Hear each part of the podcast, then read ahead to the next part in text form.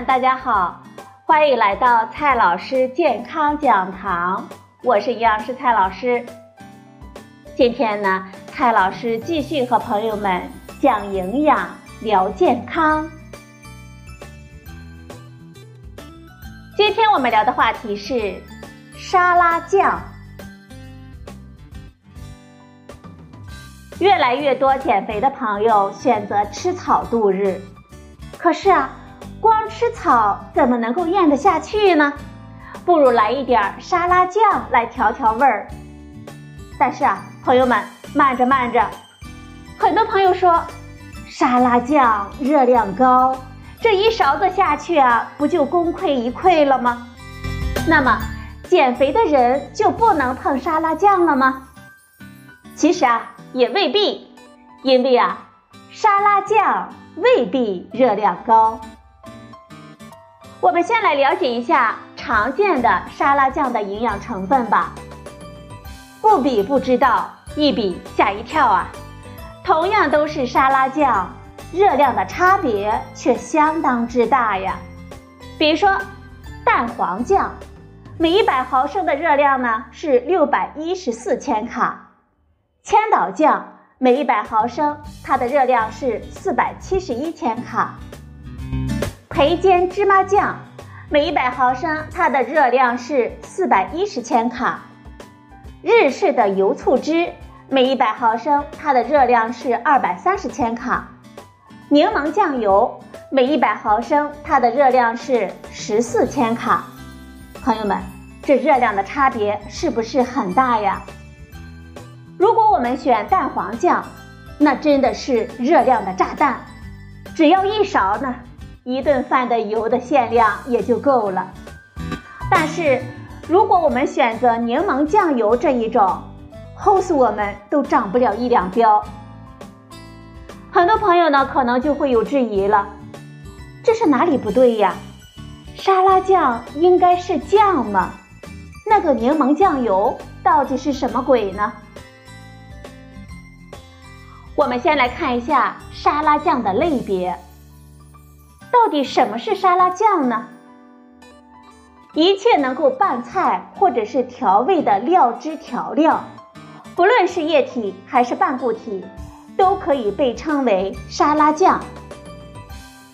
在我国的行业标准中，沙拉酱是以植物油、水、酸性配料为主要的原料，添加或者是不添加食糖。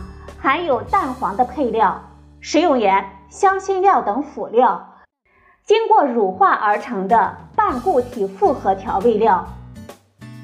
有趣的是啊，按照标准呢，沙拉酱的油脂含量只要大于等于百分之十就是合格的。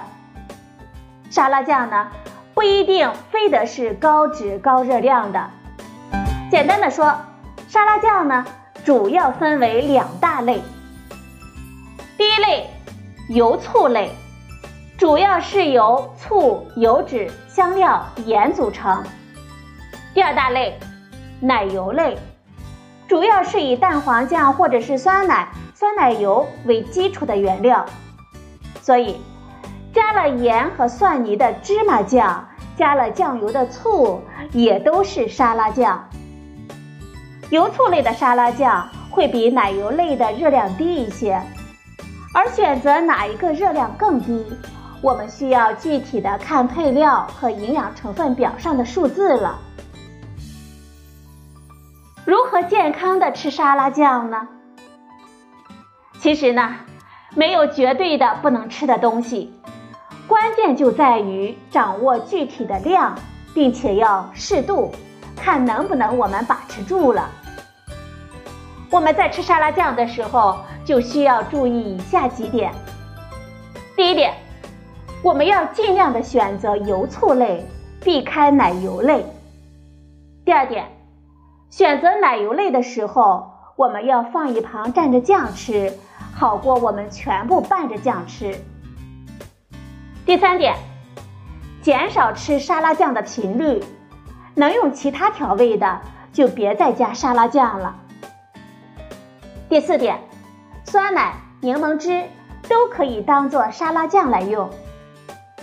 第五点，刚才我们说到的量是关键，建议一餐呢不超过二十克。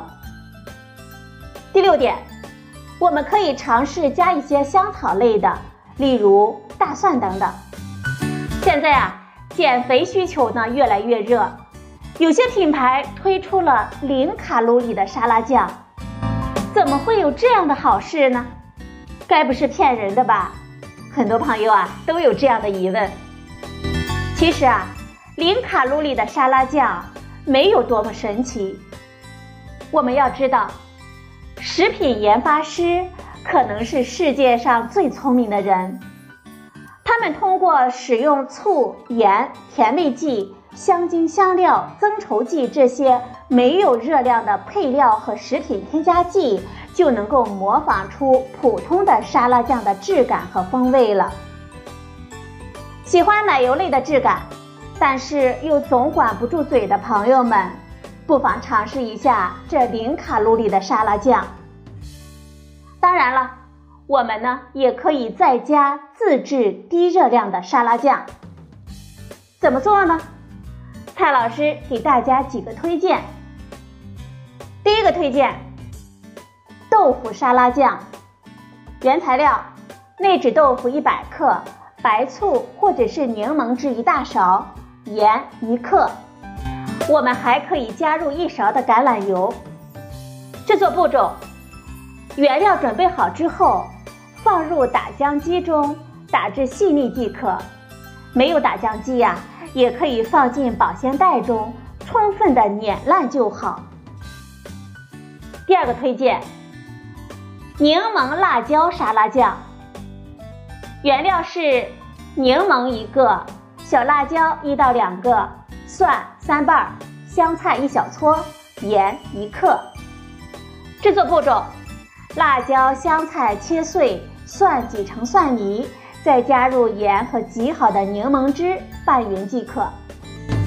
朋友们，在炎热的夏天啊，在懒得不做饭的时候，在不想热油炒菜的时候，多吃一些中式的大拌菜或者是西式的沙拉，不仅能变瘦呢。还能够把每天至少一斤的蔬菜量吃够呢，岂不是一举两得呢？爱吃草啊是好事，但是沙拉酱我们要健康的吃。好了，朋友们，今天的节目呢就到这里，谢谢您的收听，我们明天再会。